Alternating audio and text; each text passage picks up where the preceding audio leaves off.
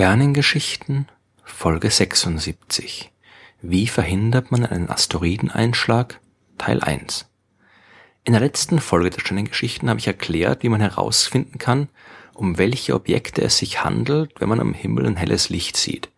Was man mit freiem Auge aber nicht sehen kann, das sind Asteroiden beziehungsweise wenn man mal einen Asteroid mit freiem Auge über den Himmel sausen sieht, dann hat man vermutlich ein ziemlich großes Problem, denn dann wird dieser Asteroid wahrscheinlich ein paar Sekunden später mit der Erde kollidieren. Asteroidenkollisionen sind ein beliebtes Thema für Science-Fiction-Filme und Katastrophengeschichten.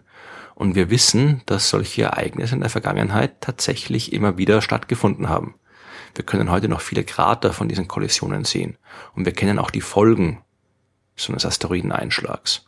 Die kleinen Objekte, die tun uns nicht viel. Die werden von der Atmosphäre der Erde gebremst und erreichen den Erdboden nicht. Wir sehen solche Kollisionen fast jede Nacht und nennen die Sternschnuppen. Damit ein Asteroid tatsächlich bis zum Boden gelangen kann, muss er ungefähr 50 Meter groß sein. Exakte Grenzen kann man da nicht angeben, denn das hängt auch von der Zusammensetzung des Asteroid ab. Ganz selten gibt es welche, die komplett aus Eisen bestehen und die erreichen den Erdboden natürlich auch bei sehr viel geringeren Größen. Bestehen Asteroid aber zu einem großen Teil aus Eis, dann kann der auch größer sein und bei seinem Weg durch die Atmosphäre trotzdem auseinanderbrechen. Ein Asteroid muss aber nicht mal unbedingt den Boden erreichen, um Schaden anzurichten. Das hat man ja im Februar 2013 ziemlich eindrucksvoll gesehen, als ein vergleichsweise kleiner Asteroid mit nur ungefähr 15 Metern Durchmesser in einer Höhe von 15 bis 20 Kilometern über der russischen Stadt Chelyabinsk auseinandergebrochen ist. Den Boden haben wirklich nur kleine Gesteinsbröckchen erreicht. Der Schaden in der Stadt, der war aber trotzdem enorm, denn äh, der schnell auseinanderbrechende Asteroid hat eine enorm starke Druckwelle verursacht, die in Chelyabinsk die Fensterscheiben aus den Häusern gedrückt hat. Die Menschen, die damals verletzt wurden, die haben sich hauptsächlich durch diese Scherben verletzt. Vom Asteroid selbst, da wurde niemand getroffen.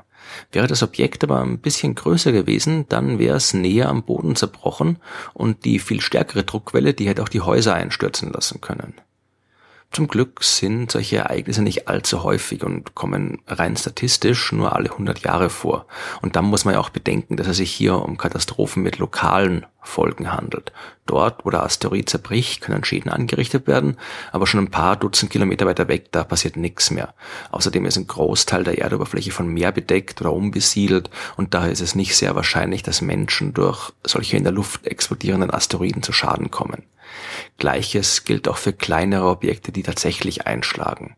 Hier sind die potenziellen Schäden zwar größer, aber auch hier nur lokal. Richtig unangenehm wird's erst, wenn das Objekt ungefähr einen Kilometer groß ist.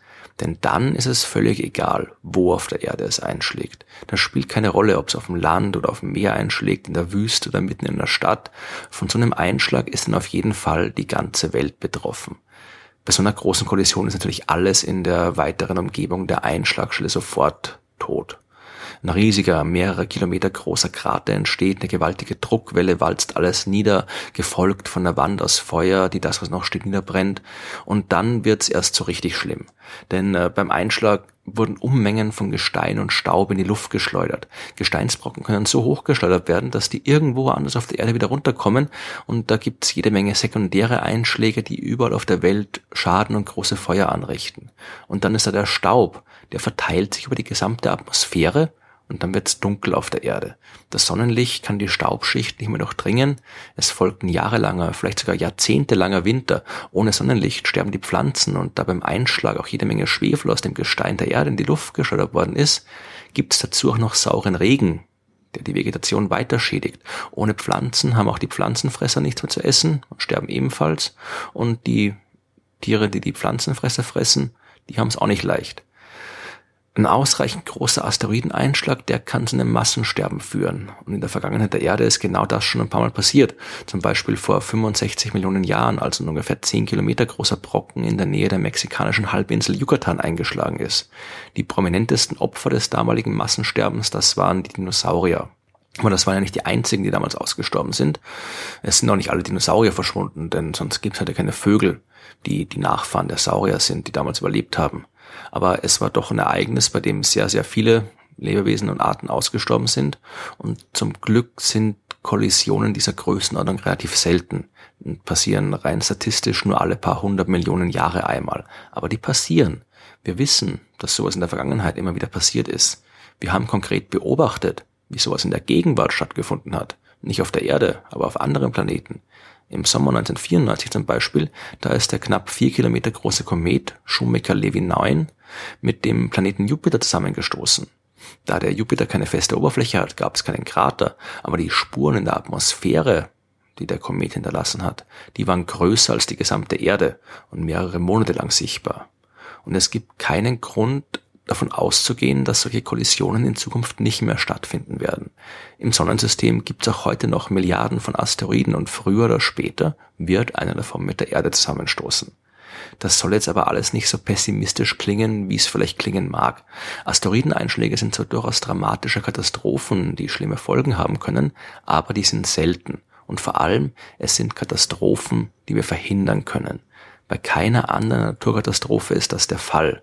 Wir können keinen Vulkan verkorken, wir können kein Erdbeben aufhalten.